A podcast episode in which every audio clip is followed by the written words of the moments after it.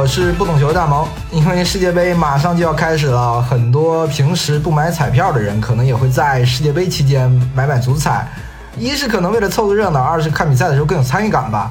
一般大赛的这个足彩的投注量都会暴涨啊。通过过去几届大赛的数据来看，所以这一期我邀请了之前的老同事，也是老大哥老魏来做客节目。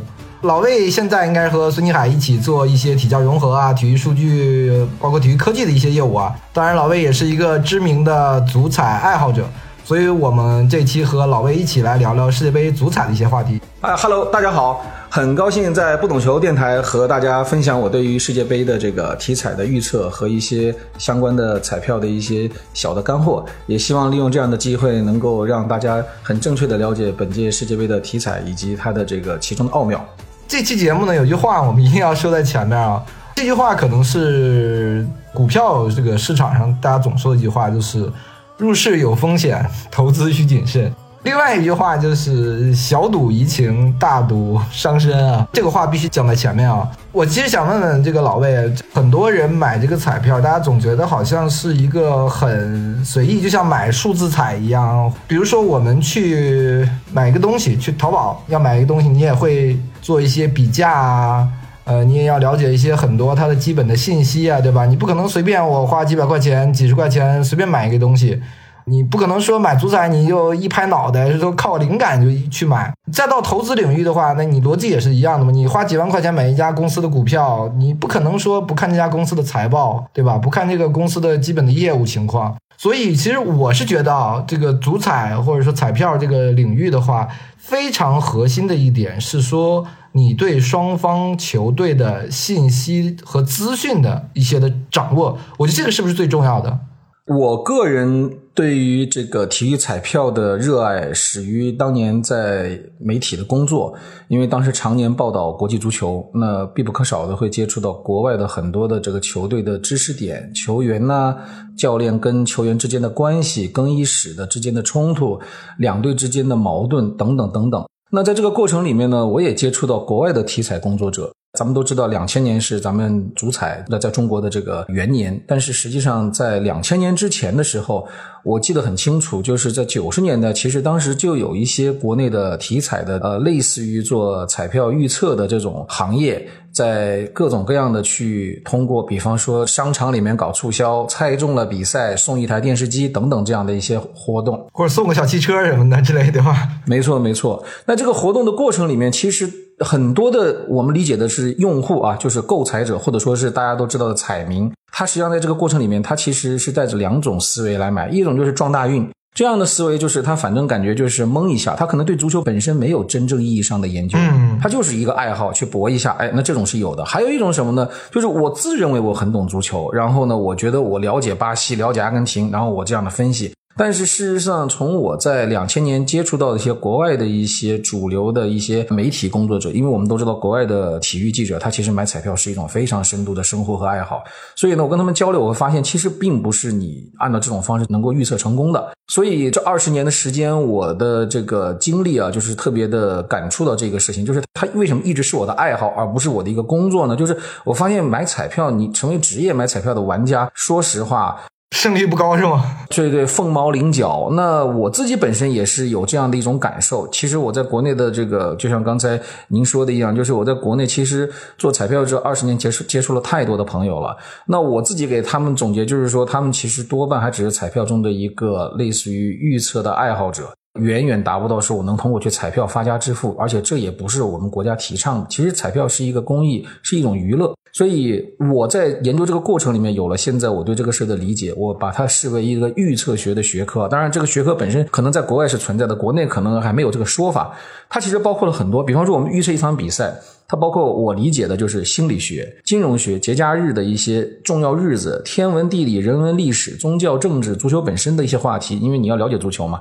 还有你还要了解彩票，那裁判呐、球场草皮啊、交通的这些过程，你比方说我坐火车、坐飞机抵达球场，都会给球队带来不确定的因素。还有天气啊，还有技战术，还有甚至数学你也要了解，因为你很多数字规律，还有一些人员的情报、首发阵容的突然变化、教练的态度、队员的这种战役。赛程的安排、小组赛的分析结构等等，就是我这么多年研究这个媒体关系学，它对于比赛的这个引导的作用。所以说，我觉得它是一个很复杂、博大精深的一个话题。那么，就像您刚才说的，我们在淘宝买个商品还需要花很长的时间去研究、去比价，但是我发现买彩票的用户大部分都是有一定的这个，我说的一个很直白的话叫赌博思维，就是他带着一种很简单的逻辑，他就去采取一种方式，就是不停的翻倍。这样的话，其实是我们中国体育彩票非常。不提倡的，而且我看到国外的体彩的工作者，其实买彩票，他就是很简单的一个五个英镑、十个英镑。我曾经见过一个在德国《踢肉尔》杂志的时候接触过的一个德国的朋友，他一天花了四五个小时研究一场拜仁慕尼黑打多特蒙德的比赛，写的洋洋洒洒，从多特蒙德的这个天气、球场、草皮、历史恩怨、数字上的一些规律，多特蒙德的客场之行，历史上这些情况下他们应该怎么去打这个对手跟拜仁的之间的这个冲突，很漂亮的一篇文章，写完之后。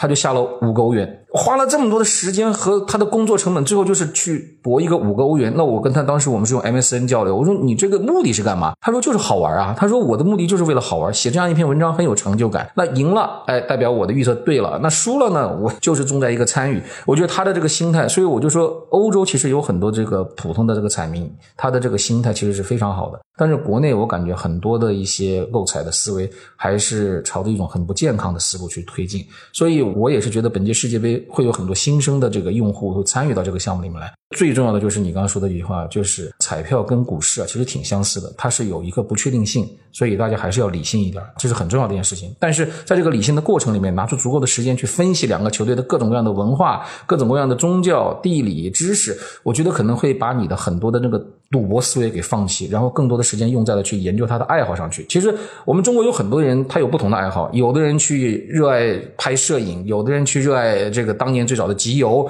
有的人热爱玩游戏，有的人热爱收藏。彩票它也是一种爱好，你不能把它当成一种就是我要靠这个东西我要发家致富，这太难了，真的很难。你刚才讲了欧洲的这种彩票彩民，他们的这个很多人说足球是一种可能是我融入到生活，融入到他们的一个变成一个生活方式。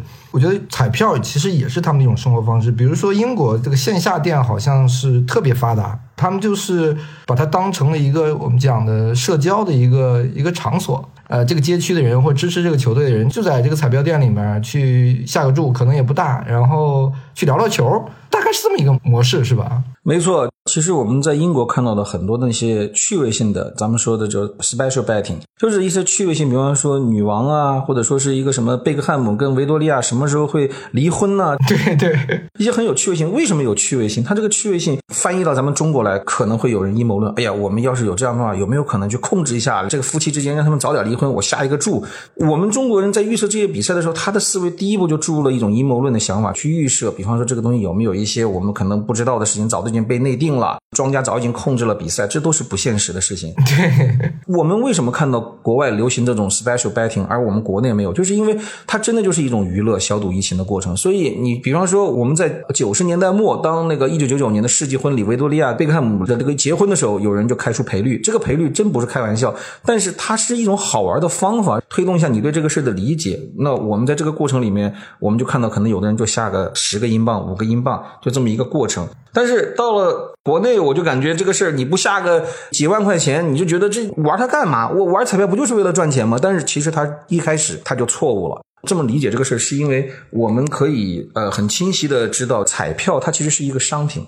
大家如果要是换位思考，哎，我去电影院看个电影，就是一个娱乐和消费的过程。你没有说，我看完电影之后，我我还要一把下进去一个电影票，正好坐了个位置，还给我十张电影票，没有。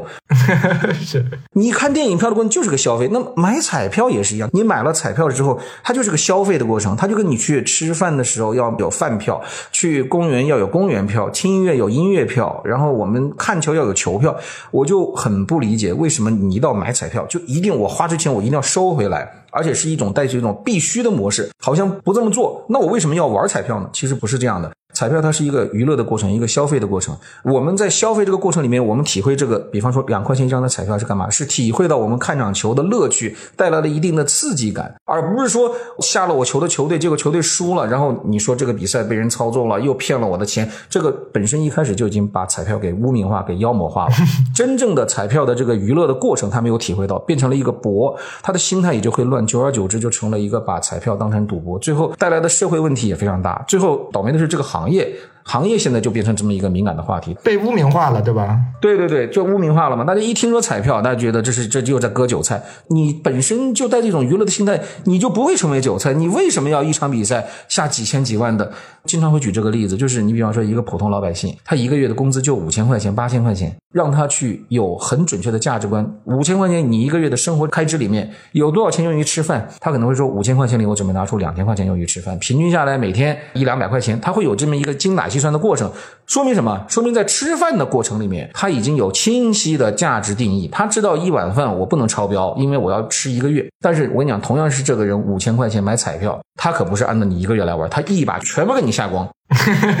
对，你在玩彩票的过程里面，你有没有理解过？那为什么你不五千块钱吃一顿饭呢？我说，哎，五千块你吃不吃？他肯定会说，我是傻子呀，我这五千块钱是我一个月的这个生活开销，我肯定不可能一顿饭就把这一个月的饭给吃了。我说，对呀，我说你吃饭的时候有这么清晰的思想理解和判断，为什么一到彩票你就会失去理性？一场比赛就把五千块钱给刮光了，光了以后就开始坑蒙拐骗。那你说你接下来的这所有的这些连锁反应，破坏了你的家庭，影响了你的跟同事的关系。然后最后导致的结果还是一个很负面的，社会上拿你做了一个负面案例，甚至有时候我们经常看到报纸会报道有什么什么一个某一个地方的一个购彩者因为买彩票，哎，输了很多钱，怎么怎么样，最后走上天台了，对吧？这样的事情其实是我们不希望看到的。每届大赛都有发生，而且我觉得你要把彩票当成一种生活的态度的话，你每天，比方说你是一个五千块钱一个月的人，你可以四十块看场电影，你不会说五千块钱包个电影院，一个人都不准，就要我一一个人看，不可能吧？因为你很理性，看球的球场的球票你也很理性。但是到了买彩票的时候，你就不理性了，这个是个大问题。这个问题不解决，我说实话，就是你很难去把这些事情给理解到一个让大家都能够去共识的角度。所以我还是那句话，就是尽可能的还是理性的，带着一种生活态度去买彩票。这样的话，对你的压力也很少。第二呢，我觉得我们国家其实对于彩票的这个政策的这个判断和未来的一个预估啊，都是跟我们老百姓自己的这种购买彩票的心态是有关系的。你的心态不好，国家是不可能在彩票上。有任何开放的，嗯，这是我的判断啊，个人感受。刚才其实你讲了很多，比如说影响比赛的一些因素嘛。那我们其实聊聊这届世界杯。那这届世界杯因为是冬天举行的，而且是在西亚，这次比赛你会觉得在我们坦民。去投注比赛的时候，应该会注意哪些因素呢？比如说备战期太短啊，然后伤病比较多啊，赛程也会相对密集一点。是不是这届会有各种各样的因素，会比之前影响到比赛的因素更多一点？我觉得这届世界杯它的特殊其实是三个不寻常吧，我这么理解。第一个不寻常呢，主要是世界杯的这个时间节点是十一月，只有七天的时间是缓冲。那么这个缓冲的这个时间，对于欧洲联赛的那些打了一半的队员来说，其实是非常疲劳的。他们其实是没有一个过渡期。往年在我们说的欧洲杯也好，世界杯也好，都是六月份进行。那么它的时间节点是个什么过程？就是联赛完整的结束，队员们有一周到十天时间的休息，休息完之后再回到国家队参与备战。在这个备战里面，又可以打大概十五天的热身赛，接触不同的友谊赛的对手。然后带着一种轻松的状态去备战世界杯，但是现在没有这样的机会了。他跟你的一共时间就是七天。那我们刚刚结束这轮联赛的队员，他马上要转战到卡塔尔来，他的这个压力我觉得是非常大的。队员们，我们看到的现在的受伤的情况、疲劳的情况、厌倦的情况，其实是很多的。所以我觉得这是一个我们需要去考虑的话题。我相信这个球员的疲劳度是一个很大的不寻常。第二个不寻常呢，就是他这个赛程安排，这是一次最短的世界杯，三十二支球队打的这个比赛，只有二十九天的紧凑赛事。对对，呃，我们都知道，九八年之前都是二十四个球队打一个月，那其实大家队员的疲劳度虽然也有，但是也不至于到这么一个紧张的疲劳度。但是现在二十九天打这些比赛，就意味着每个球队的这个中间的这个时间的缩短了。缩短的原因呢，就是我们都知道这届的世界杯它有一个很大的优势，它是最小的国家举办的世界杯，这个交通比较省时间，交通很方便。它不像俄罗斯，你就比方说我要去圣彼得堡，我要从莫斯科飞过去，那我至少得调整一天。所以说它的这个时间，因为地理交通的这个方便变小了，大部分的球队都住在首都多哈。所以客观的讲，导致了这个赛事就频密了。我昨天正好还请教了我们国内的一个著名的运动员，他告诉我，他在英超踢球的时候，曾经有过一个冬天，一个月踢了十八天，踢了七场比赛。还有他说他是简直是玩命转，但是有些比赛可能是友谊赛，就是大概是这么个情况，应该在圣诞节期间。所以你这种频繁的赛事，其实队员容易受伤，容易疲劳等等。而且他还管那个什么问题，就是圣诞节的问题。圣诞节跟新年，这个我也多次跟人提过，它是一个很不经意间没有人去意识到，但是很重要的一个事情。就是世界杯的十二月就进入了淘汰赛，十六强、八强、四强决赛，在这个阶段已经距离圣诞节越来越近了，就跟我们国内的老百姓上班一样，到了每年的一月份，就是春节那一个月的前一个月啊，老百姓的工作聚焦力很差。都在想着怎么回家过年，然后每天没事干，看看这个有没有好的这个便宜的机票、火车票。他的工作的八个小时不饱和了，大部分的时间被过年的氛围给带走了。我认为今年的世界杯，这些队员有一种记忆时间的感觉。一到了十二月，他身体记忆，他就是那种感觉，就是他一到十二月，他就有了一种我要赶紧回家过年了，我要陪我老婆孩子了，我要回老家了，我要去过狂欢节了。哎，他有这样的事情，所以这个绝对是有影响的，而且这种影响在平时感受不到的，因为往年是六月份嘛。那还有就是一些不寻常的黑天鹅事件，比方说这次在阿拉伯举行，我们对于天气、对于湿度。其实都得有关注。还有什么？俄罗斯它现在虽然是不参加本届世界杯了，但是你比方说伊朗现在据说它跟俄罗斯关系很好。那你看现在波兰就抗议伊朗不应该参加世界杯，因为它支持俄罗斯。这些事情带来的什么不确定？有可能在伊朗跟美国的比赛里面会爆发出比以前更加政治味敏感的这种赛事的这种对抗性。伊朗跟美国上一次打是一九九八年，对，当时是伊朗是赢了的。当时其实大家还是一种非常和缓的友好态度，大家亲切的交流。但这一次我感觉压力就会非常大。克林顿时期跟现在的这个拜登时期完全不一样，就是我相信有很多的基于政治层面的事情会干扰。还有就是你比方说现在欧洲，西欧的英格兰呐、德国，他们比较注重这个自由。对于这个彩虹旗，我估计去年的欧洲杯大家应该看得到，就是匈牙利，呃，他跟德国打比赛的时候，一个这个自由主义者拿着个彩虹旗在匈牙利面前这个耀武扬威。啊，对。最后带来的刺激感就是你匈牙利就会表现得更加的出色。那这样的事情都有可能会导致一些冷门的发生。你看看，就是前两天我还看到一条新闻，说欧洲的一些国家还是对于卡塔尔的这个建造世界杯中涉及到的人权问题啊喋喋不休。其实你让东道主很不舒服，那东道主不舒服，东道主他会怎么对待你呢？咱们也不知道。我给大家提一个很简单的案例，就是今年的一月份的非洲杯在喀麦隆进行。但凡跟喀麦隆关系不好的国家，在喀麦隆都得不到很好的这个款待。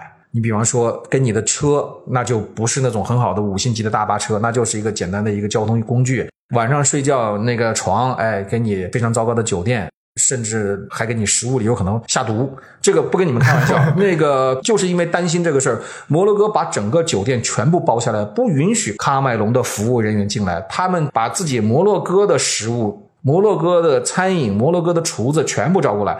他们说的很明白，他们说我们担心，我们请了喀麦隆的厨子，有可能带来一些意想不到的事大家说说也说不清。所以他们当时的连那个饮用水，连那个床垫，就是睡觉的床垫，全都是用自己的啊，床垫也是。不能用卡梅隆的，因为你卡梅隆提供床垫长短不高啊，或者是什么呢？他连空调都要自己安装，你就想他怕你的空调里面释放了气味什么的，真有这样的事情，咱们不知道啊。因为各种各样的这些事情都不是说是段子，全是我们见到的事实。那你想在中东举办世界杯，他有这么多的这些问题，你得去考虑。所以我说这些不寻常，他会去影响到比赛。另外就是我刚刚跟咱们那个气象台的一个同事交流，这个天气为什么能够对咱们世界杯有这么大影响？我特别强调，咱们今年要注意今年这个比赛。你看这个湿度，因为温度不是问题的嘛。因为冬天的卡塔尔其实不热，但是湿度还是很高。没错，但是你要知道，即便天气是一个非常舒服的天气，但是北半球的国家来到这里还是得需要适应。德国前一任的这个主教练就是那个勒夫啊，他就曾经说过，我们去另外一个国家，不论这个国家在哪里，你必须得给我至少十天的调整期，让我适应当地的节奏。再举个简单例子，咱们都知道这个海南是一个非常养人的地方，对吧？一到冬天，很多北方的老百姓就会到海南去去生活。你想想，这个过程其实听起来，哎呀，我无论在哪里，我只要到海南，我就很舒服。但是你不要忘记了，当他从一个极冷的天气突然来到一个炎热的天气，或者来一个舒服的时候，他在那一个瞬间有可能会有些什么样的意外？比方说洗澡的时候不经意，然后呢脱衣服了，就有可能带来感冒，就是这种意想不到的东西都有可能影响到队员的状态。这些问题他意识不到，我是想表达，就是都存在有很多这样的一种风险点。那这种天气还是有有问题，即便他都知道接下来的卡塔尔的这个两个月天气会非常好，其实就是十五度到二十多度，其实很适合踢球。但是你也要知道，北半球过来还是有这种感觉。还有一个什么呢？就是湿度，这是我认为很多的咱们的从事足彩分析的这些同行啊，没有去考虑过这个事就是湿度对比赛的影响是很大的。还有就是，你比方说在英超赛场，你比方说像克洛普，他就很讨厌那个寒冷的天气，他讨厌雪地。它实际上对这个天气湿度这个理解里面，湿度还是很重要的一件事情。我个人看到本届世界杯，你比方在湿度里面相对有优势的，你比方塞内加尔，为什么？因为它的那个雨季常年踢球，就是在六到七个月都有雨季。那在这个雨季的过程里面，他已经适应了这种感觉，而且他湿度，他经常在百分之七十到百分之八十的湿度里面踢球。所以说，非洲人他可能适应这个。还有就是同比，就是咱们看下南美。巴西可以说是特别适合在湿度的天气里踢球，他们很擅长在水中作战啊，在雨水中作战啊，包括一些湿度本身的干扰，他们都是很愿意的。但是从整个大局而言，湿度比较高的时候，其实从事马拉松、从事足球的运动员，其实消耗的负荷都非常大。卡塔尔有什么特点呢？十一月、十二月是它十二个月中湿度最高的时候，最高能达到百分之七十一。这个湿度其实很多欧洲球队都是不喜欢的。你刚才说的这些，那这次因为各个队的大名单基本上已经出来了嘛？你看好哪个队呢？是不是南美的球队更值得被看好？如如果在你这个讲的湿度的情况下，对，因为其实我真的我还是挺希望南美夺冠的。南美夺冠有有感情因素啊，就是我本身喜欢梅西。我对面内马尔也也很认可，当然就是说我也很喜欢，就是我觉得巴西跟阿根廷要是能够走进决赛，当然是一件非常有意思的事儿，但是难度挺高。这两个国家，他们如果都是小组第一的话，他们是半决赛就得相遇。我们都说的是一路打下去啊，中间有爆冷那就两说。你要想希望的一种感性的角度，就是让巴西跟阿根廷进入决赛，必须得让他们两个球队中有一个球队小组赛排名第二。真正希望谁呢？我还是希望阿根廷夺冠。那这个过程里面，我先讲一下，我的除了是感性，我还是有些知识上的一些想法。举个例子啊，去年的美洲杯，我预测那个阿根廷和巴西进决赛，我希望阿根廷夺冠的时候，我当时提出一个很重要的因素，就是有马拉多纳去世的这个影响力啊，对队员是一个很大的一个振奋人心的事情。梅西一直，咱们都知道他对于老马的这种的崇敬之情，所以说只要胜利，他就会把比赛献给马拉多纳。那这样的事情在去年的美洲杯已经验证了，而且他的确在赛后为马拉多纳而战的，获得了他人生中第一个美洲杯的冠军。第二点呢，梅西也是他到了最后的这，据说是可能这这一届踢完就退役了嘛，最后一届了。好，那我们再看看这一次的这个阿根廷队，我觉得整体的这个保持一个不败，已经三十五场了。这个记录马上再弄个两三场就超过意大利了。咱们都知道，去年意大利欧洲杯夺冠是以不败战绩夺取的冠军，所以这种不败是有先例的。然后阿根廷这样的不败能不能够在本届世界杯继续延续，我也是觉得这可能是可以去参考，这也是一个可以考虑的角度。还有就是，咱们看一下，就是从二零零二年到现在二十年时间了，一直都是欧洲人拿冠军。我们看到的就是巴西上一次拿冠军的地点是哪里？是亚洲。韩日世界杯，所以我觉得亚洲对于南美啊还是有缘分的。第一就是亚洲球迷非常喜欢阿根廷，喜欢巴西。你比方说印度球迷这一次世界杯，在他们的家乡放了一大堆的立起来那个那几个球员是吧？梅西、内马尔。对对对，他有对南美人的这种热爱，对两个巨星的热爱。我觉得西亚、南亚非常喜欢巴西跟阿根廷。就别的不说，东亚咱们也说啊，就是包括咱们中国还有日韩。日韩对于巴西、对于阿根廷那是超级狂热喜欢的。咱们如果要日韩真的小组赛淘汰了，就随便说啊，他们可能球迷留在当地全都会去支持南美的两个球队。可以想想，就是最近的一次奥运会的冠军是巴西，是在日本拿的。阿根廷。梅西人生中第一个世界级的冠军是在哪里？也是在咱们北京的奥运会鸟巢拿的。所以你说这个地方真是，无论是内马尔还是这个梅西，都是他们的福地。我认为这个机会是很大的，这个是一个地理因素啊。还有就是咱们说的这个，刚才也提到天气因素。你看现在的整个的天气维度，其实巴西跟阿根廷现在的天气几乎跟咱们现在卡塔尔天气差不多，都是十几度到二十几度，挺合适的。他们可以说是同步转移过来了，没有太多的这个不适应。不适应的原因还有什么呢？就是他们的联赛结束了，没有后顾之忧。阿根廷是上个月的月底结束了他们的那个联赛，博卡拿冠军了。斯卡洛尼就直接就飞到卡塔尔来了，开始在研究当地的这个战略了、谋略了，然后包括怎么打友谊赛、怎么去适应天气。欧洲的教练现在还在忙着联赛，在挑选人才呢。你想，这个区别就就不一样了。那这是一个。第二个呢，除了阿根廷有这种感觉，你像巴西，巴西那个弗兰门戈刚刚拿了这个解放者杯的冠军，相当于欧冠的这个冠军已经都结束了。这其实你会发现，南美今年感受到了前所未有的一个优势，就是他们的这种联赛是自然年度结束的，就是年初到年尾。他们非常适合联赛结束，没有任何的后顾之忧，带着一种轻松的状态和思维来备战这次世界杯。但是你看看欧洲球队，还在打的联赛的中途，欧冠还没打一半呢，就得考虑的赶紧过来了。为了打这个世界杯，联赛提前开打，然后中间的节奏非常混乱，队员们非常疲劳，这些都是咱们客观看得到的。但是有一个问题啊。他现在队员大部分都在欧洲啊，南美的队员是在欧洲，但是你看啊，就是我这个话题我曾经也提到过，就是对于他们的教练来说，已经可以去思思考这些事儿啊。我们说的这些球员现在虽然在欧洲，在英超踢球是非常的这个频率比较高啊，在德甲，但实际上征召这个过程里面，其实南美的队员本身他的基因的天生适应能力，他已经是比欧洲球员要更适应这个环境。我刚才也说，在南美现在这个天气、湿度什么的，都是南美人他与生俱来，就从小就在生活在这种形态上，他的这种感受。期其实是很正常的，当然咱们都说，就他本身也在受欧洲联赛的干扰，但是我觉得相对来说，他的教练思考这些事情的过程里面，考虑的事情他就比欧洲教练会考虑的更充充分。我的角度啊，我还是更倾向于这个是一个我们去考虑作为一个参考的依据，就是预测这个南美这个夺冠军的一种可能性。如果要是说巴西跟阿根廷是一种我的感性思考的话。你比方说乌拉圭的联赛，苏亚雷斯也是早早的联赛夺冠了。我也很希望乌拉圭能在本届世界杯有更好的表现。我甚至也看了一下，包括从这个维度上面来看，你比方说这个厄瓜多尔啊，包括乌拉圭啊，我觉得应该是有亮点发生的。同时呢，看到就是目前这个状况，就是还有一些我们可能还要去思考的一些话题，就是马拉多纳本身，刚才也提到了，他是十一月二十五号是他两周年的忌日。我现在国内国外都没有人去考虑过这个话题啊，但是。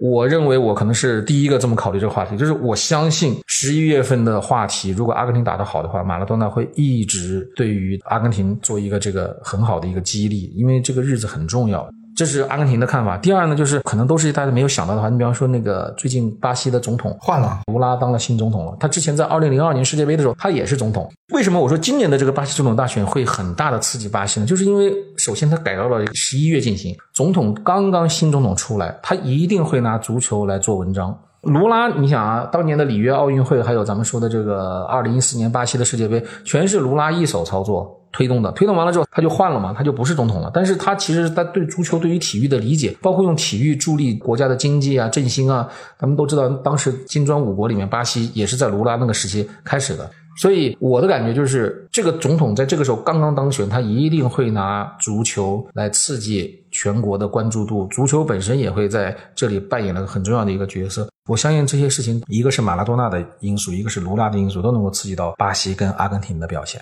那我们刚才说了看好哪个球队吗？那有没有你觉得可能的冷门呢？是这样啊，就是我刚刚主要是从感性角度看，其实对于我来说，真正我们要理性客观一点啊。欧洲跟南美各有一个球队进决赛，是一个常识化的操作。历届世界杯中，其实我们都看到，上一次出现两支南美球队同时进决赛，那是一九五零年的事情。整个世界杯真正的就是两个南美球队进决赛也就两次，一个是第一届世界杯，阿根廷打乌拉圭，乌拉圭夺冠；第二次就是乌拉圭打巴西，乌拉圭再次夺冠。那从之后就是要么就是欧洲全部包揽，要么就是欧洲跟南美各来一支。本次世界杯，我觉得无论它怎么冷，我是不大相信还有第三个大洲能够参与进来的。特别是我本来还比较看好塞内加尔，结果一听说马内伤成这个样子，我也我也觉得这个塞内加尔他可能可以跑一阵子，但是你要在决赛去爆大冷，我觉得难度太大。从我的判断里面，我们定义冷门的这个信号看怎么怎么理解？我定义为八强，能进八强的就算对于小国家来说，八强就算冷门了。那如果八强里面，我认为非洲的球队绝对有机会的。包括喀麦隆，因为我看了一下分组嘛，喀麦隆我觉得是有机会。你别看他跟巴西在一组，真有可能要有这种机会。还有就是乌拉圭，还有那个塞内加尔，还有就是日本，我觉得这都是有机会的，包括韩国。但是这些机会本身的这个出现啊，就是我觉得它需要很多的因素促成。对这个事情，你现在只能说带着一种很感性的思考，你不要到了比赛的前一天，针对阵容啊，针对那些情况可能会更具体一点。我希望的另外一种就是理性一点。其实我这个可能也算是一个冷门，看怎么理解。我觉得英格兰也是一个不错的选择。为什么英格兰不错选择？一个就是就包括你刚刚提到，很多南美球员都在英格兰踢球。你可以想想，就英格兰其实是欧洲球队中最不怵十二月的国家，因为他们往年啊十二月是不休息的。赛程最密集的，他们是啊，对这个 Boxing Day 嘛，就是做这个接力日接接力日那个大比赛，圣诞的比赛，他们是不休息的，所以他们的十二月是一直以来就是高强度的这种 PK 的。嗯，你对他们来说，到十二月打比赛，他们还是把它就当成是在圣诞节踢比赛嘛，没有什么区别，早就已经适应了。他可能比大部分的欧洲球队更加的轻松一些，所以我觉得英格兰是有这样的机会。其次，是我也说了，英格兰在亚洲也有很狂热的球迷。从这种角度来说，我觉得如果要是有一个就是英格兰打阿根廷的决赛，我觉得也挺有意思。而且我为什么说这是个冷门呢？就是现在国际上有很多这种预测机构啊，预测出各种各样五花八门的决赛啊，或者是哪两个球队打。我们都很熟悉的一个那个工具，就是它通过国际足联的排名预测决赛，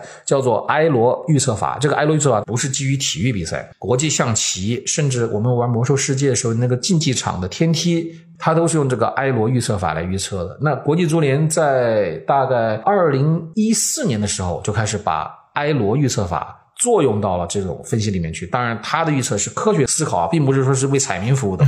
但是他预测的冠军，其实从我们彩民角度，它也是一种判断依据。如果要是经常看国际足联排名，有些懂国外语言的那些球迷会发现，国际足联排名的旁边会有一个埃罗预测。你比方说巴西排名第一，他的括号里告诉你，这个埃罗预测会预测他有多少的几率进入决赛、进入半决赛、进入小组赛，他都有这样的几率。埃罗预测法里面，他预测的本届世界杯的前二十种冠军排名，比方说有阿根廷打巴西，有法国打巴西，有阿根廷打德国，有德国打英格兰，他有预测很多种。前二十种里面没有提供英格兰打阿根廷的这个模型，也就是说，他们认为英格兰打阿根廷难度太大了，在他的 top 二十里面没有这个预测。嗯哼，所以我认为，如果在这种情况下，那英格兰也算是一个黑马，因为他们没有预测出有英格兰跟阿根廷的组合，这种冷门组合可能也是我们得去思考的。就是有些时候大热必死嘛，对吧？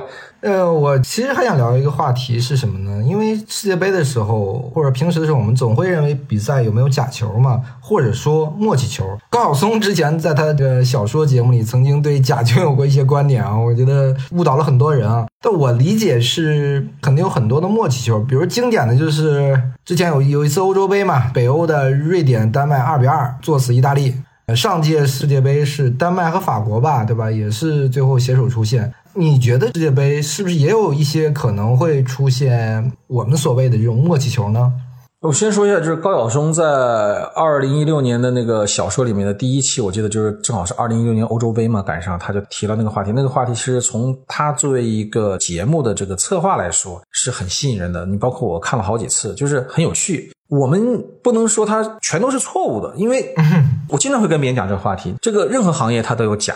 国外的任何一个生意超过百万级的美元的生意，它中间肯定有这个中间人的利益啊，有打点，有疏通啊，这是国外的生意经里面肯定有的。你不可能那么大生意最后是干净，中间为了运作这个事儿，我费了好多酒酿，我这你不要给中间人一些利益啊，对吧？咱们客观的说，这是佣金模式嘛。还有一种就是一种暗箱操作，就是我说的还不是咱们说的这个足球体育啊。我比方举个例子，在国内电影还有做假的票房，对你什么行业都有假，这这个你改不了的。咱们早年间奶粉也有假，这个地沟油也有假，还有我们说的地产里面的这个豆腐渣工程，这也有假。那这个假的过程里面就会引起很多的人对这个行业的不满，对这个社会的不公公的认为的。但是它自古以来就有，它在国外也是一样。我说世界杯有没有假球？我先说，任何一个国家都有假球的出现。世界杯有没有？我只能说，我觉得没有必要去拿这个作为你猜不准比赛的一个依据。为什么？因为它不是你操作的，它是那两个球队之间的关系。你要是真有这个本事，你就算出它是个假球，猜它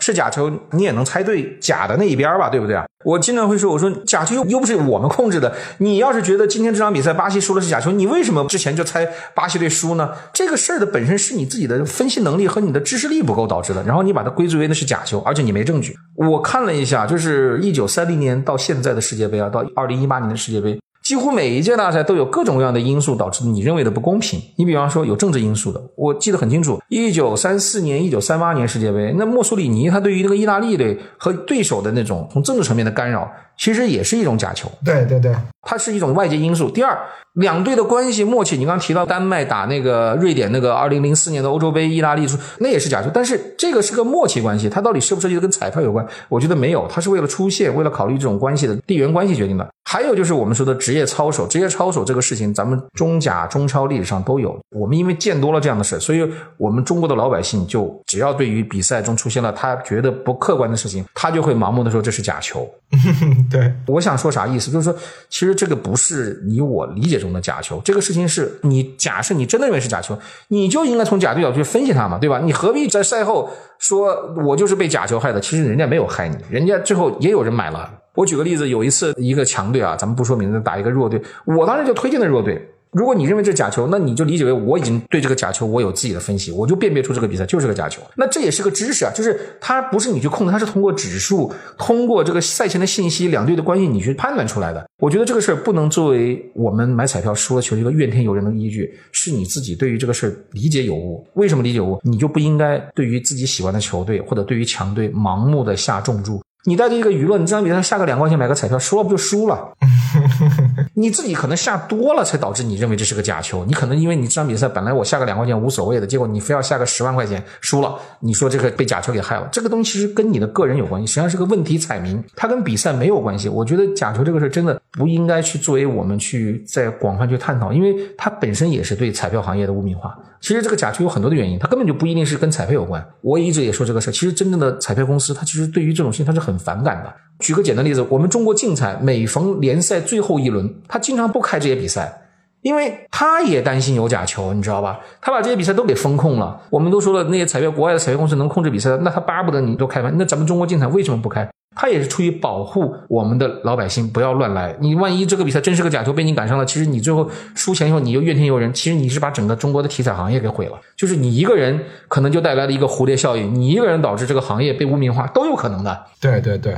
我印象就很深，就是在二零一八年世界杯，当时体彩是应该最疯狂的时候。我记得有一个省有一个朋，也不叫朋友，是都是得到这个消息，就是他当时就认为法国队当时是那届世界杯的冠军啊，小组赛里面法国队一定能够去击败那个小组赛的一个丹麦还是秘鲁，我记得是这样一个一个说法。然后他还买了一个比分的结果，结果买了一个二比一还是几比几？但是我觉得这个比赛的结果其实它是有概率的。他花了反正是意想不到的这个资金量去买，然后呢，一个体彩店提供不了这么多的出票，他把当地的地区的所有体彩店都在给他出这张票。这个是真的存在的，就这个事情，你看到带来什么问题？就是最后输了，他会把这个事儿就怪罪于就是比赛都是假的，我被控制了，我我输的很惨。但其实是你的问题啊，我觉得是这个购彩者自己的责任。我们中国为什么一直说责任彩票？责任彩票就是你自己对自己不负责，然后你把输了去怪别人。责任彩票在这里还是很重要的一个提醒，所以还是我那句话，就是我们不要去过度的去把假球作为一个特别探讨的话题。还有就是，我也这么判断，就是我觉得球队这么重要的比赛，他很难去被他控制。你想想，冠军有四千二百万美元的奖金，你想这是个多大的一笔数字，分给这个队员。你花多少钱你才能去控制他们？难度太大了。我我的个人感觉就没必要，对吧？小组赛也一样，也有接近小一千万美元呢，都不低啊。这比去年的欧洲杯的那个奖金量要高，你知道吧？包括亚军也有三千万美元，这个数字在这摆着，在这么大的一笔含金量的比赛。你去思考这场比赛的假球，你个动机其实是为你自己输球预测不准找借口。这这真的是我的看法，我一直这么看。就而且我说假球不假球，咱们现在也看不出来。世界杯历史上还有些假球，后来是隔了很多年就爆发出来了。比方说一九七八年阿根廷，人家认为那个当时阿根廷为了进决赛，政府之间买了这个另外一个秘鲁的那个粮食啊还是啥输送，反正我具体我也忘了。还有就是，你看那个二零一四年世界杯，非洲的球队，人家说非洲球队喀麦隆打假球，但是喀麦隆打巴西，你预测巴西很正常啊。你说喀麦隆打假球有啥意思啊？那不就输就输了呗？对，就是这些事儿，我觉得没有任何的在赛后去为自己解脱。你只要记住两件事：第一，保持好很好的心态，你的那个心态很重要，管理好自己的心态，对自己要做到自己的资金量的非常好的控制，就资金管理，这很重要。那这样无论是不是假球，其实你就算不是假球，你也会输。你的状态不好的情况下，你就算他是上真球，你也会输。你只有把状态调整好了以后，你的比赛才会心态才会娱乐。说到底，它还是一种娱乐的一种手段，就跟你看球、看电影是一样的消费过程。你就花个四十块钱买个彩票，其实没什么事赢了开心，输了你也不在乎。还有就是国内的体育媒体的报道里面，其实是很少去思考的。就是我在刚才跟你聊的过程里，我经常提到是购彩者，购彩者。可能你的思维就是这是彩民，其实彩民跟购彩者有什么区别呢？购彩者是一个购买的商品，彩票是一个商品，就跟你买了一瓶牛奶、买了一个电视机、买了一个电影票，它是你购买它的过程，这个过程就已经消费了。彩民不是，彩民是什么？我是要通过彩票我赢钱的这个老百姓，这个思维就是我觉得我们要强调，这是购彩的，你买了它就已经决定了这张票的价值已经发生了它的价值，已经结束了。不要去指望说这个比赛我买了我要赢钱，赢钱是第二道的一个转折关系。这个转折关系什么？是它有可能给你带来意外的惊喜。它如果没有带来意外的惊喜，我认为其实是你应该去做体彩公益中的一个必然选项。额外附加值可能是中奖，没中奖你就开心的就帮他支持一个公益，所以你买彩票一定是量力而行，而不是带着一种重注心态去做这个事儿。刚老贝聊了很多啊，后面这一部分呢，我其实想聊一些可能涉及到我们这个足彩的一些黑话，一些对于刚进入这个彩票想买足彩的人的一些科普吧。因为从我们中国的体彩来说，我们有几种玩法，就是什么胜平负，对吧？单场胜负彩、任选九、半全场啊、进球彩啊，然后玩法又有什么备注啊，是吧？嗯，背投对，呃，就玩法也很多。但是这我们这有一个问题是关单的时间是不是比较早？因为很多凌晨凌晨的比赛只能在十一点之前下单，是吧？我印象中。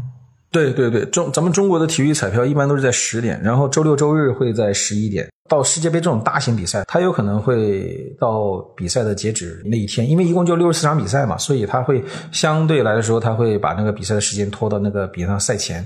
这都是特殊事件、特殊对待。但是我印象里记得，去年的欧洲杯就没有。去年欧洲杯好像就十一点就结束了。对对，很多的比赛其实它就是一个提前给你。它这样做有它的好处，就是第一，咱们都知道，咱们中国的那些彩票的这个工作者，他其实工作的很辛苦的，早上七八点就得起来关注 NBA，然后晚上，而且他就一个人，他不是九九六，我觉得他他每七天都在疯狂的工作，你知道，因为每天都在出票。你要是把这个时间弄得太晚了，你对于这种体彩的这个店员，因为咱们都知道，我们所说的彩票店老板，他其实都是个体小经营户，他不是像一个企业一样三班倒。当然也有，也有三班倒的，大部分是没有的，就是夫妻档。对。夫妻店，对呀，你说这样的话，你把他们的这个工作压力、生活太太累了。所以我了解的很多从事体彩的工作者，都是四五十岁的人，他们那个年龄啊，就是身体状况啊，开始出现一些老化的年龄。比方说，长时间的这个导致的这个，因为你们一直在那个出票、上厕所的时间都没有，久而久之，咱们就知道这个前列腺出了问题。这个都是我知道的。还有第二，就高血压来了。嗯。第三就是白内障来了，这些东西都是这样。因为咱们都知道彩票里面，你要研究那些赔率指数，打错一张票压力得有多大，经常会打错票，很多的事情。你就是没法去说，但是呢，我觉得他能把这个时间截止到一个十一点就非常好。这样的话，大家能早点睡觉，第二天还能还能起来。你要说搞了个通宵达旦，像国外一样，那就废了。另外一方面呢，就是我们说的这个彩种的这个玩法。它的十一点，它有它的弊端。弊端是啥？就是你比方说后半夜的比赛都是欧洲比赛，没有那个赛前的准确的信息。对于购彩者来说，他很郁闷。首发还没出来呢，对吧？我就得下单了。首发没出来，你这个相当于你这个几率就低了。所以你可以看，就是在前段时间，咱们那个中国体彩里面的很多的比赛，下半夜其实特别少，主要都是在上半夜。嗯。有些时候在周中的比赛就那么几场，那十一月、十二月这个季节赛事比较多，但是我觉得它也是一个阶段性的。哦，对，刚才你还提到了关于这种彩种的玩法，其实咱们现在中国的这个胜平负的玩法，还有这个竞彩让球三幺零的玩法，其实都来自于欧洲。欧洲这种玩法呢，就第一种胜平负太容易理解了，我觉得普通老百姓他都能知道这个胜平负好猜。对，让球胜平负呢，那相对来说有一点的难度，但是其实这个事情只要接触个一个星期，你带着自己这个每场比赛下个二十块钱、五十块钱、四十块钱的去玩，你很快就能感觉。让完一个球之后，再去计算这个胜平负的关系，因为我们都知道，你像巴西如果去打喀麦隆的比赛。那巴西比喀麦隆强太多了，你去算个胜平负，巴西肯定赢啊！为了增加它的难度系数，我给巴西让个一球，让个两球。让完球之后，巴西这场比赛如果一比零的话，你买巴西的人你是输的，你必须得让巴西两个球，对，至少净胜喀麦隆两个球。比方说二比零、四比零、五比零、五比三。但是你要是巴西打喀麦隆变成了一个二比一、三比二，那你还是输的。所以他这个让球是有这么一个学问。但这个事儿呢，太专业了，咱们今天这种科普里面只能说把这边有这么一个一个过程。后来我经常用一种很其他的一种角度来去跟别人去聊这个话题，比方说。我打拳比你厉害，我在三秒就能把你击倒。好，我们赌一把，你这个比赛如果要是三秒没有倒怎么办？那我们就让一局，比方以三秒为例，超过三秒把你打倒算我输，低于三秒把你打倒算我赢。那刚好这个三秒就是让球的这个让秒的这个局面，就这么一个逻辑啊。这在题材里面是很常见的，也是欧洲人发明的这种欧洲让球胜平负就是这么来的。它在国外的叫法叫 Euro Handicap，就是所以这个就会出现一种情况，就是叫赢球输盘。我让两个球，但我最后一比零赢了，那就输了盘。一比零赢的，你就输盘了。对，但你还赢了。对对对。但比如说，我们会作为一个我们叫购彩的一个一个普通人，那我要参考一些数据，好像是欧洲是叫指数叫赔率，但亚洲我们才叫盘口，是吗？两个是不一样的。其实是这样的，就是我们我这么说啊，就关于这个指数的这个说法，其实指数就是赔率，只不过大家叫法不一样而已。因为呃 国内呢，咱们这个话题我不知道适不适合聊，就赔率比较敏感，指数相对来说暧昧一点。这样的话，大家发出来说，大家都知道你在说的啥意思，但是呢，你也不会被这个发布的时候会被崩掉，因为现在的很多发布平台对于彩票是比较敏感和严谨的。你说这些东西，有的时候他有可能他觉得这个词可能误导用户了，有可能传播了一些不健康的信息。但是咱们从科学角度来说，赔率这个词是个很。正的是，它就是一个 odds，就是英文的 odds 的一个赔率。这你叫指数其实也没问题。那至于说亚洲为什么叫盘口呢？其实我们现在的竞彩所谓的让球盘，竞彩让球三幺零就是盘口。但是呢，真正第一个。设计盘口玩法的是咱们亚洲印度尼西亚九十年代开出来这么一个做法，叫让球盘。让球盘叫 handicap 啊，它就是一种 handicap。它这个英文单词里面，大家可以看看，它实际上就是一种受让和让的关系。它实际上是在另外一个领域涉及到这个，给你设置了障碍呀等等这些这些说法。你让了个半球，把你的那个障碍增加了，导致你对于这个比赛增加了预测的难度。但是实际上，这个让球盘其实现在目前来说，应该全世界都是比较喜欢研究的，包括欧洲人也在研究这个让球盘。那在这个研究让球盘的过程里面呢，就是它只有两个结果，它不像胜平负有仨结果，它有俩结果之后呢，这个亚洲让球盘这个结果出来之后，就很容易去让人辨别。你比方说，今天我跟你打这场拳，没有平局一说，要么就是我赢，要么就你赢，它很好去辨别，用户也觉得公平合理。那到了两千年的时候呢，欧洲人当时还主流是胜平负仨结果，到了两千年的时候，欧洲人就开发出一种新的玩法，叫 Euro Handicap，就欧洲让球盘。媲美亚洲让球盘，亚洲让球盘是让球盘是俩结果，欧洲让球盘是让完球之后还有三个结果。你懂我意思吧？就是我让完球之后，你还是胜平负，但是我让了个球。你比方说那个巴西打喀麦隆，如果是欧洲让球盘的话，让一球之后，你猜这个比赛会是什么结果？比方说这个结果是二比一的话，那么从竞彩角度，这个就是让球平，因为让完一个球之后正好是二比一嘛，刚好就是个平局。那你换到这个亚洲玩法，你就可能是这个盘就不是让一球，变成让一点五球。那这个时候巴西必须二比零，二比一都算输。但是在竞彩里面，你二比一都有一个选项是能够触发你赢的条件。总体来说，咱们竞彩的玩法难度是偏高一点的，因为它用的是欧洲让球盘，没有用亚洲让球盘的玩法。那比如说，我们知道很多欧洲的这种公司嘛，比如什么威廉希尔、利博啊、碧温啊，它很多开出来的，比如说什么一赔一点四，是不是就是我如果投一百块钱，然后如果赢了的话，那返还我一百四十五，是不是可以这么理解呢？一般情况是这样啊，就是如果我们设计这个一点四，因为这个东西，你比方说一赔一点四，理论上说，我认为你那个一是本金，对，也就是说，如果把本金去了，其实真的是一赔零点四。咱们那个竞猜指数也是这么来的，你相当于我买了法国队胜利，下一块钱我只能赢四毛钱。对对对，所以人家会觉得不划算嘛？你你法国队下一块钱赢四毛钱，我我下两次法国队我才能赢八毛钱，还没回我本金。万一我这一场比赛法国是平局，或者是法国输了，我就直接亏掉一块钱了。所以在这种情况下，就是说我们会去设计胜平负中的指数的判断和这个对比，对比的过程里面有可能会觉得历史上这个赔率法国队很难赢，我就买平。局，平局可能就是一赔四，那么扣掉本金的话，就变成了，就相当于下一块钱赢了三块钱。对于我们的购彩者来说，它是一个比较诱人的一种投资回报。就不论是什么回报，它赔率已经说明一切了，赢的就是低赔率，博冷的就是高赔率啊。所以不提倡博冷，就是说博冷是存在巨大风险的，最有价值的就是可以去防冷，而不是博冷。博冷的话，就是你涉及到就是你要用很大的资金去博，那是很很不划算的事得不偿失。这个是不是可以自己做做对冲啊？自己做对冲？呃，理论上说是可以做对冲，但是咱们这个东西是欧洲有很多的对冲公司、套利公司都有。其实它是一种金融行业的思维在参与这个事儿，其实就拿金融的领域的一种对冲套利模式拿到国内来。我个人说实话，对这个事儿呢，其实严格来说，它已经不属于体育彩票的爱好范畴了，它是一个纯粹的金融领域的研究。这个实际上懂金融的人，他其实一定懂的。但是在国内，其实这种其实都是不提倡，甚至我客观的感觉，它应该是不正确的引导彩票的方式。那我们其实聊了，我们就所谓的机构嘛，大家可能对机构也有一些叫什么认知上的误区吧。好像彩民都觉得机构就是神啊，一个小的指数变动就好像发现了一个什么大问题啊，机构有没有在操控比赛啊、诱盘啊？就我想听听你这个这个看法啊。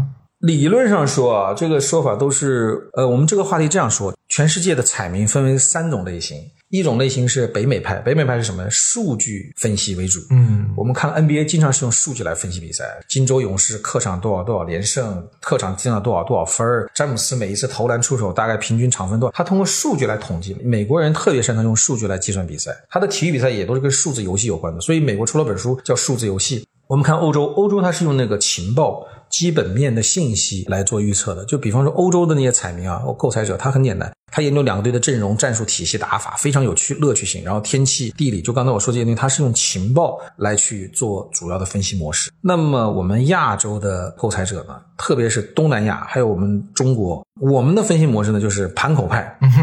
我们是是通过盘口来来分析比赛，这个模式它是跟我们的知识力有关的，有相关的。为什么呢？我们不是玩中超联赛，我们玩的是日本联赛，玩的是韩国联赛，玩的是欧洲的五大联赛，甚至是更小级别的联赛，对吧？对，我就试问我，我们中国的这个老百姓，他不可能懂日语、懂韩语、懂英语、懂法语、懂西班牙语，什么语都懂，懂德语、懂意大利语，对吧？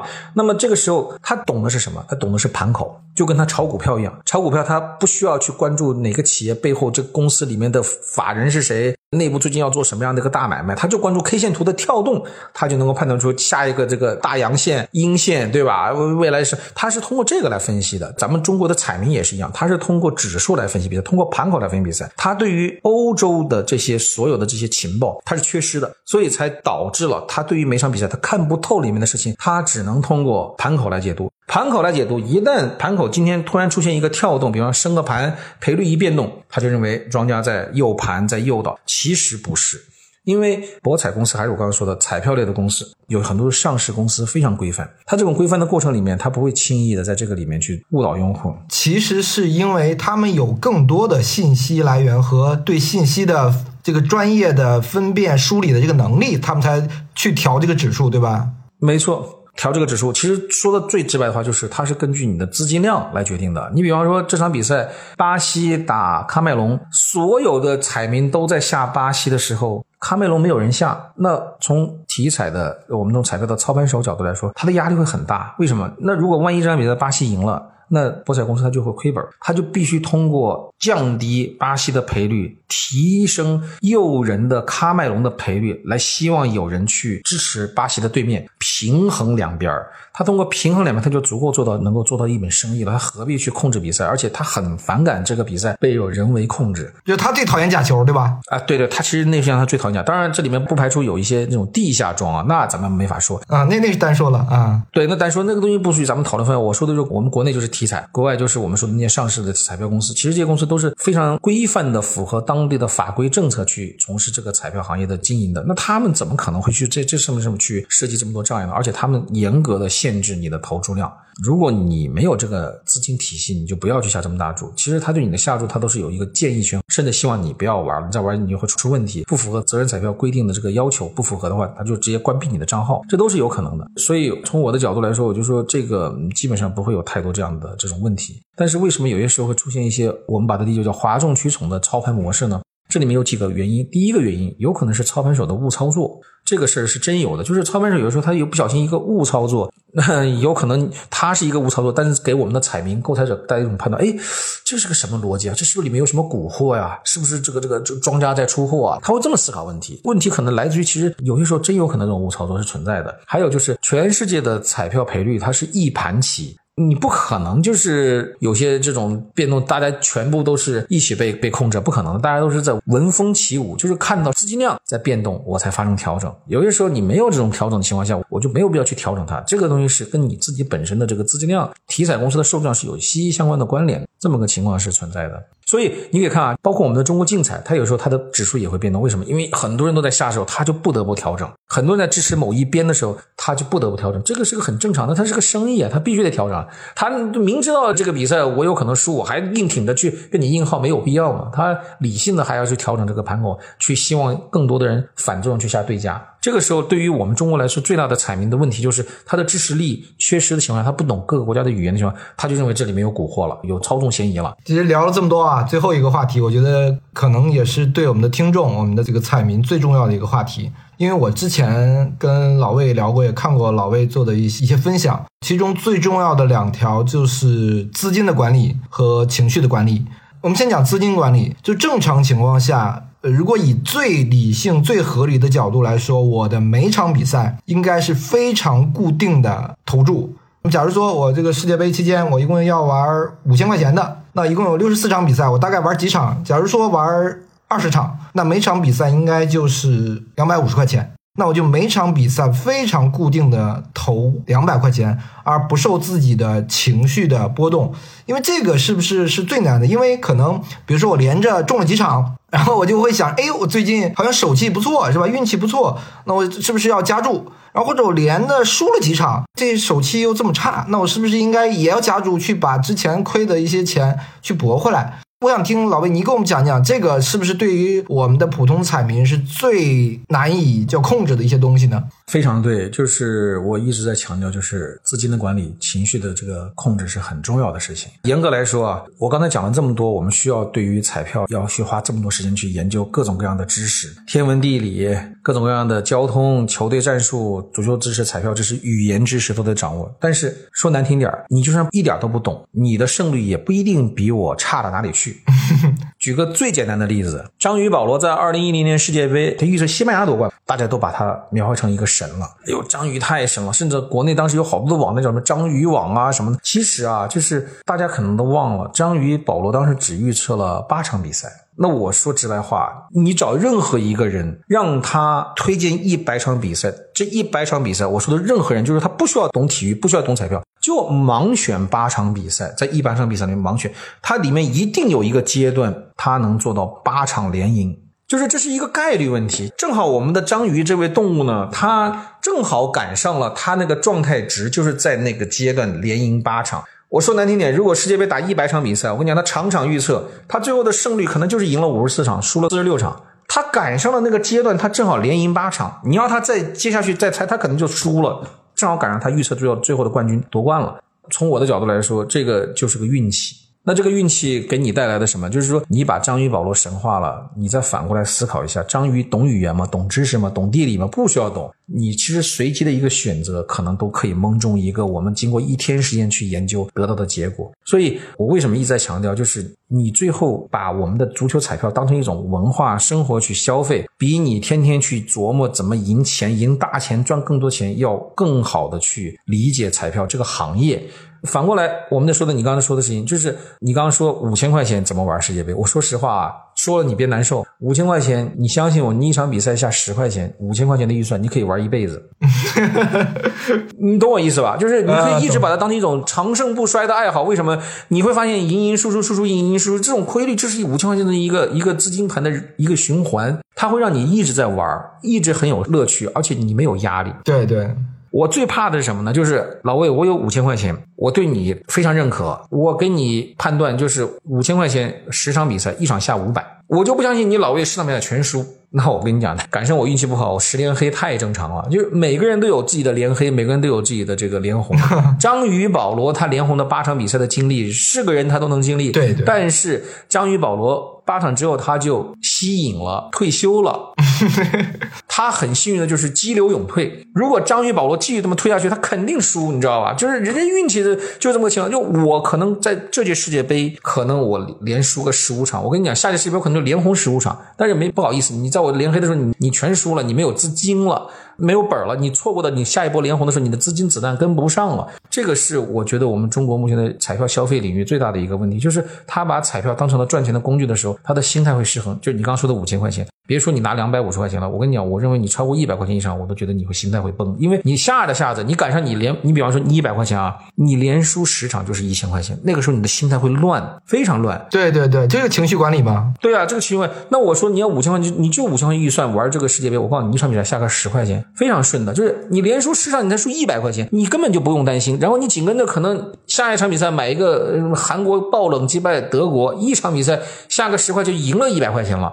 但是你要是在一百块钱一场比赛输了一千块钱，你是不敢玩这样的比赛的，因为你哪敢去博那个大冷门啊？因为你心态全变了，知道吧？所以我特别的提议大家，就是说你有多少钱干多少事，这就是资金管理。那你的情绪就是不要受外围的影响。我天呐，老魏那个你的一个朋友昨天你的一句话，他下了一个四比零的比分。下了两千块钱，中了什么七八万？哎呀，我受不了！我也要一场比赛下个两千两，那你就心态乱了，你的情绪全部受到周围人的干扰，特别是彩票这玩意儿，就是报喜不报忧的人太多了。你要知道，你周围的很多的人他是报喜不报忧的，他报喜的过程里面，他没有跟你讲他输钱的那个感受。新生的彩民购彩者一看，我去，我跟他差到哪里啊？他凭什么能够赢啊？他一场比赛我我也这么下，你就被他的节奏带走了。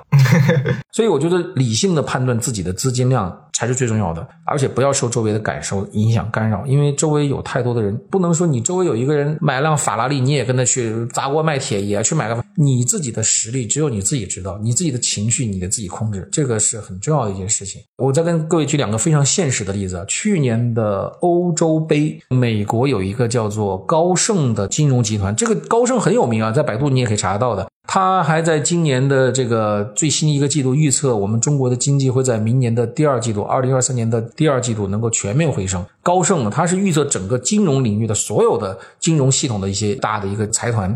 去年的欧洲杯呢，他也参与到这个预测工作来了。他的预测工作团队很非常疯狂，有博士，有数学家，有大数据的计算研究人才，有精算师。你说这么一个团队，你说？咱们普通老百姓能跟人家比吗？比不了，对吧？人家年薪就是一百万美元起，这种大的这种团队，十几个人从德国的科隆研究院请来几个大的博士一起来研究预测，预测出欧洲杯的决赛，最后的结果就是他们认为比利时跟葡萄牙能够进入决赛，最后比利时夺冠军。这是去年他们的预预测。同一时间啊，本人正好当时也在体彩中心在做培训，很多人就让我也预测对于这个欧洲杯决赛，我当时就预测那个英格兰跟意大利会进决赛。我自问我不及人家那个精算能力、这个科学能力、数学能力、大数据的算法，就对吧？技术工作者，我肯定不不如人家。但是我觉得他的预测出来之后。我是在仔细研究，但是我在研究的时候，我并没有盲目的说，我要照着他去照搬。我通过他的分析，我就推断出我对这个事儿的理解。那我的第一个理解就是，他里面提到了一个很重要的东西，就是东道主因素。他提出东道主因素的这个过程里面，他就没有去思考，他自己把这个话题提出来，但他没有去利用这个做思考。我就利用这个做思考了，因为咱们都知道，去年欧洲杯有十一座城市做了东道主，匈牙利都主办了小组赛，对对对，荷兰还有那个俄罗斯，还有这个我们都知道的那个西班牙都有举办比赛。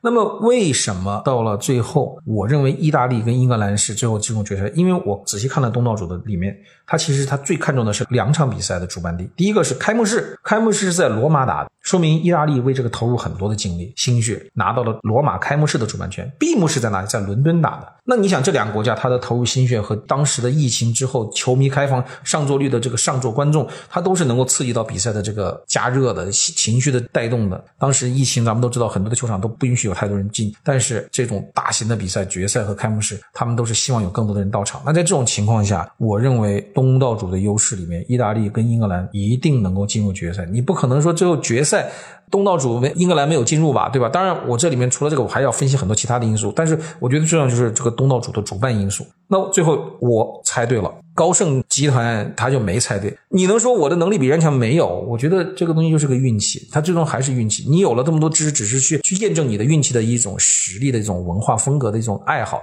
但是最终还是运气。为什么？人家预测东西，人家拿多少的大数据来做指标、做维度啊？那我不可能说比他更强，我只能说我的运气比他好点。那第二个就是我们都说了，这个球王贝利动不动就说球王贝利是乌鸦嘴，预测的都不准。当然他今年预测阿根廷夺冠啊，我。我觉得我特别希望阿根廷夺冠。我一听说他的话，我也难受。但是你想想啊，把贝利当那个乌鸦嘴调侃贝利说，你想想，你凭什么作为一个普通老百姓去说贝利不懂球？贝利预测都是乌鸦嘴，你得反过来思考，连球王贝利都都猜的不准，你凭什么比贝利更有准头啊？你的思考这么思考，你不能说你看贝利乌鸦嘴，他不懂球，全世界不懂球，球王贝利不可能不懂球，你知道吧？就这个话题，我觉得恰恰是我们中国老百姓应该去仔细思考的，就是不要被媒体带节奏了。一说乌鸦嘴，贝利又预测了，大家要小心。真不是，你要反过来思考，球王贝利都猜不准，你就更不要去跟球王贝利去比拼了。你应该想的是，是不是得更理性的思考这个话题？你要不理性，贝利那乌鸦嘴，那说完就说完，当个娱乐就说完了。你这边可是带着真金白银上的呀。那这个时候你要考虑什么问题？就是我这每一笔钱都是我自己思考的，就像你刚刚最早说的事儿，我到淘宝买个商品，我还要去比个价格，还去思考一下哪个好哪个不好。你怎么到了这个买彩票的时候就带这种无脑的思维，要重注要拍，都错误的。包括你刚刚说那个背投，其实是我们国家是非常不提倡做背投的，因为背投有可能赶上你一波运气不好，全死。我说的全死就是你可以场场背投。你比方说现在有人说两块、四块、八块、十六块、三十二块、六十四块，我见过很多的人，因为他是二串一嘛，他可以十几轮没有赢，心态全崩了，最后各种各样的这种问题就来了。找周围的朋友借钱、骗钱、贷款，各种各样的信信用的那种网站的贷款，都是一些骗局嘛。你说这些问题带来的就社会问题了，最后成了一个上天台。每到大赛就会有人说上天台，就这个话题，我觉得是个很悲哀的话题。我一直说我是个彩票的爱好者，我特别希望大家把它当成一种爱好，而不是那种赚钱的工具。所谓的爱好什么？爱好是你要投入的，你要花钱去研究的，而不是变成了一种赚钱的工具。赚钱工具是什么？我狗屁什么爱好？我要我玩彩票就是为了赚钱，那你就错了，你就根本就不对。嗯，对。我印象中啊，你其实之前做过一个实验，还是怎么着？还是在这个微博上，我记得你放出来了自己呃很长时间的一个战绩，就是你的资金管理的情况，最后得出的胜率，最后可能也是刚超过百分之五十，百分之五十四到百分之五十五。对，就是以你对这么强的信息的，就比普通彩民信息的收集能力，也就是百分之五十五的胜率嘛，是吧？对对对，是这样，就百分之五，而且我说这个百分之五十五和五十四啊，我是自己统计了接近小一万场比赛。嗯，从我的角度来说啊，就是这个胜率百分之五十五，你一点不觉得丢人？因为我也接触过一些美国的职业的彩民，基本上百分之五十五已经是天花板了。但是这个事儿啊，就是在国内目前的这个竞彩的玩法，它是二串一，那么它就会。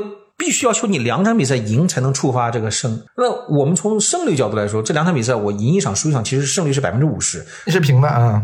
但是从这个竞彩的投资问，你这是个输钱的买卖。所以呢，因为你不是单关嘛，不是单场嘛，所以说这个里面存在很多的一些没法去跟人去交流不到那个思维。因为咱们中国竞彩它是一个投资回报率为主导的游戏，而不是一个以胜率为优。当然胜率也很重要啊，你要胜率高的话，你你就保。问题就是什么？我可能这十场比赛就是错一场赢一场，错一场赢一场，错一场赢一场，结果我的胜率是百分之五十。但是从竞彩角度，我这十场比赛可能全错，就是我一场比赛也没有赢，因为我两场比赛总要保证两场全赢。有些时候真的就是你的状态非常不好，就赢一场输一场，赢一场输一场，赢一场输一场，就这么倒霉。二串一的角度来说，你有可能，比方说，我三串一，两场推荐胜率赢了，一场错了。三串一我是赢二输一，但是竞彩角度我是输的。从胜率角度来说，我都到百分之七十五了。那你想，这个你能怎么去说，对吧？而且很多人把那个胜率片面的记为十场比赛、一百场比赛，他说不够，你那个采样率太低了。对对对，你没有个几千场、一万场比赛，你是不知道你的胜率的情况的。动不动周围就有人跟我讲，我的胜率超过百分之七十、百分之八十。为什么我不跟他争辩？因为他是有彩票是他的一个生意，他需要用这个东西去做卖料啊，去引导大家去买彩票。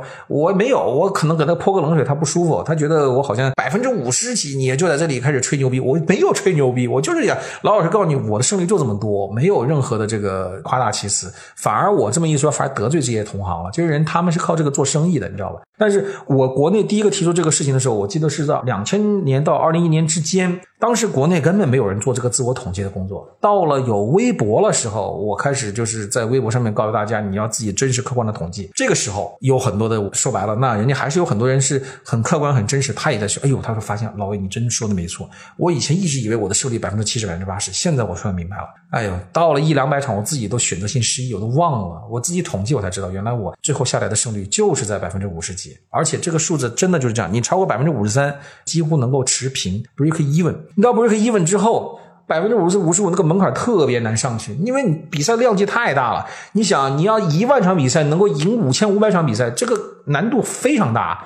一般人不相信，动不动说我我胜率百分之八十，这个东西是在咱们中国这个头一个十年的彩票里面，太多鱼目混珠的诈骗了，全是这么来的。现在的彩民他的这个知识力的储备也高了，有互联网的工具，经常会看各种各样的这种说法，慢慢的也意识到这个头十年就是我们说的两千年到二零年太多这种骗局，现在都理性太多了。但是就这样的情况下还不够，你还要抱着一个希望。我就说了，你一定要记得，你章鱼保罗什么都不研究，他也有八连红。球王贝利比你更懂球，高盛集团有一大堆的精算师，都也不一定能猜得准。那这种情况下，你不把自己的这个身段降下来，给自己降低预期，不要给自己的彩票上太高预期，就是一种娱乐。娱乐完了，我刚刚说了，五千块钱、十块钱一场比赛，你可以娱乐一辈子。你五千块钱、一百亿，你可能很快就输光，就这么简单。嗯，好。